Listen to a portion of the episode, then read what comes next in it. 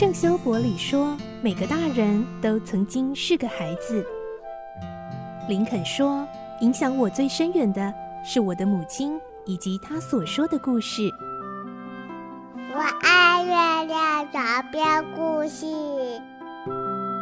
晚安，月亮床边故事。小青姐姐邀请每一位大孩子、小孩子一起听故事，不管多忙，也要和你一起听故事。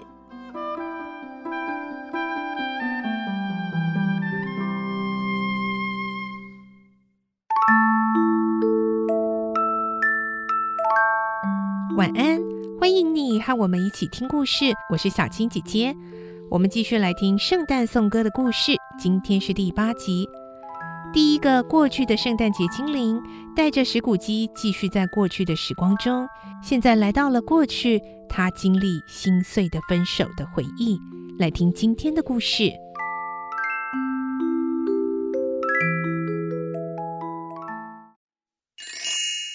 圣诞颂歌》。第八集，分手的回忆。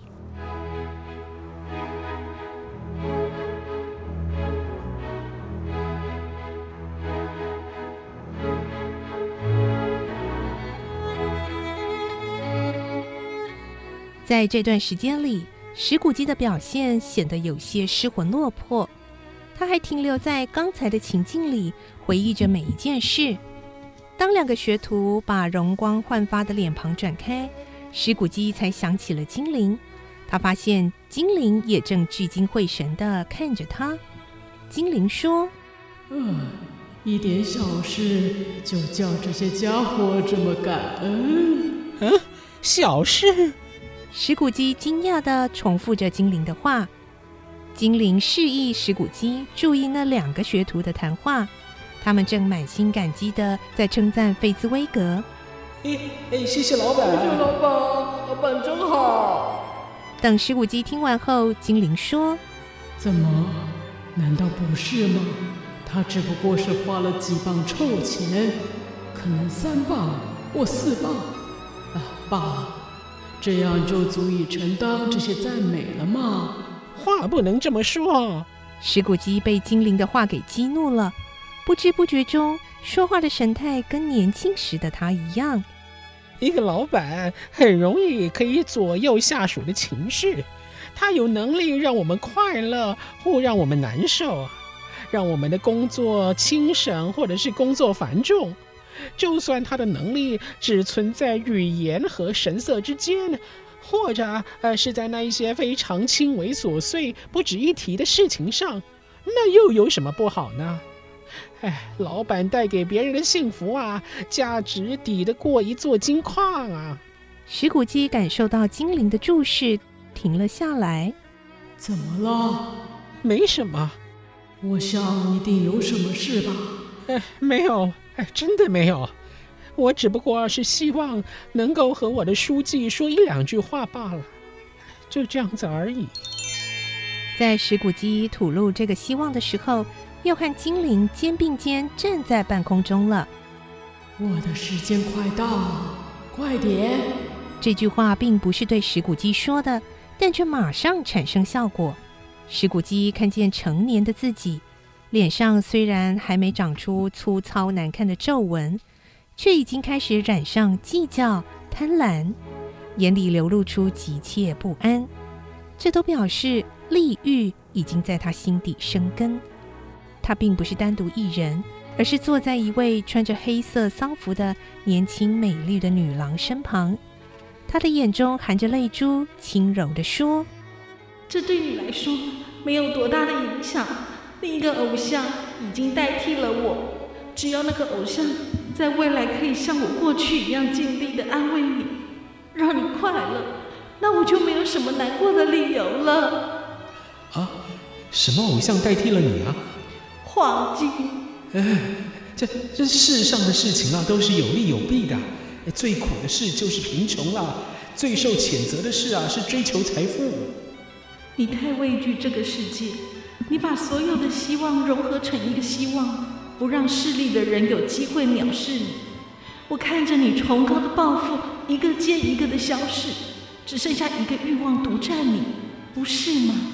哎，那又怎么样呢？即使我变得比以前聪明多了，那又怎么样呢？我对你的心没有改变呐。没错，我们的婚约已经订定很久了。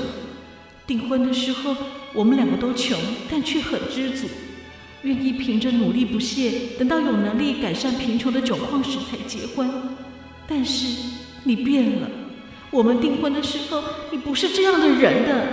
唉，我那时候只是个孩子啊。以前我们同行时许下的幸福，现在已经随着我们的差异染上了悲惨的色彩。我既然已经领悟到这些，就只好跟你解除婚约了。啊？哎，我有表现出要解除婚约的意思吗？言语上是没有，从来没有。那你是从哪里看出这些讯息的？在你性格的转换上，在你改变的心灵中，在你另外一种生活态度上。如果我们没有经历过去，现在的你会想要追求我吗？啊，不会。石谷基无法否认，挣扎的说了句：“你认为不会？如果我可以认为你会的话，我会很高兴。假使你今天、明天、昨天都是自由之身，我还能相信你会娶一个没有嫁妆的女孩吗？即使你和她非常亲密，你还是会用金钱利益来衡量一切。或者，假使你因为一念之差违背了你的想法而娶了她，难道我会不知道你的悔恨和惋惜势必会尾随而至吗？我知道，所以我要跟你解除婚约。仅以一颗至诚的心祝福我爱过的他，也就是从前的你。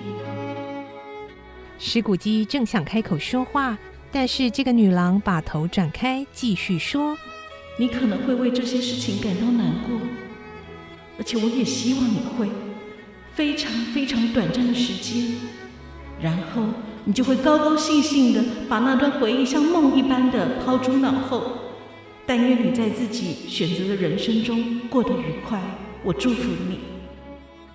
女郎离开了石谷基，他们就此分手。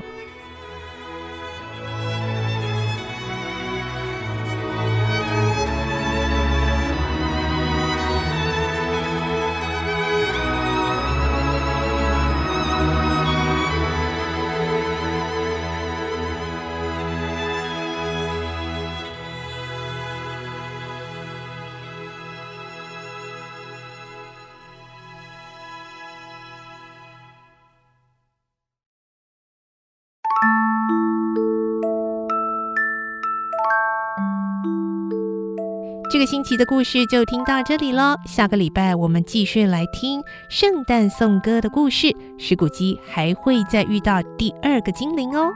我是小青姐姐，祝你有个好梦，晚安，拜拜。小朋友要睡觉了，晚安。